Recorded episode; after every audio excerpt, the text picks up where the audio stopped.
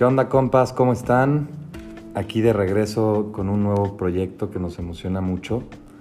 Y bueno, en estos siguientes capítulos les estaremos dando una probadita de la historia de México, de la historia del arte en México.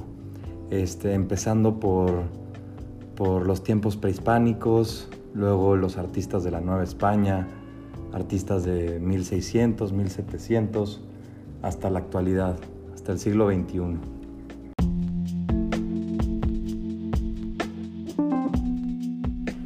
Y bueno, creo que es importante recalcar que la pintura es un arte que ha estado siempre presente en la historia de México. Desde la época prehispánica hasta la actualidad, como ya lo dijo Rodo, eh, ha sido un medio de expresión que pone de manifiesto la creatividad pues, de los mexicanos. A lo largo del tiempo se han creado obras que han retratado el pasado, presente y el futuro del país.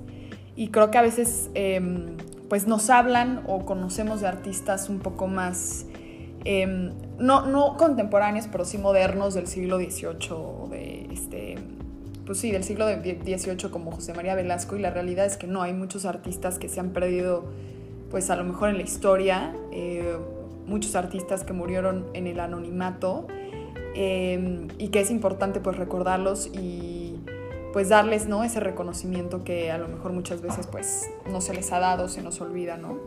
Por eso es que vamos a empezar eh, en este capítulo a hablarles desde los artistas prehispánicos eh, como los tlacuillos.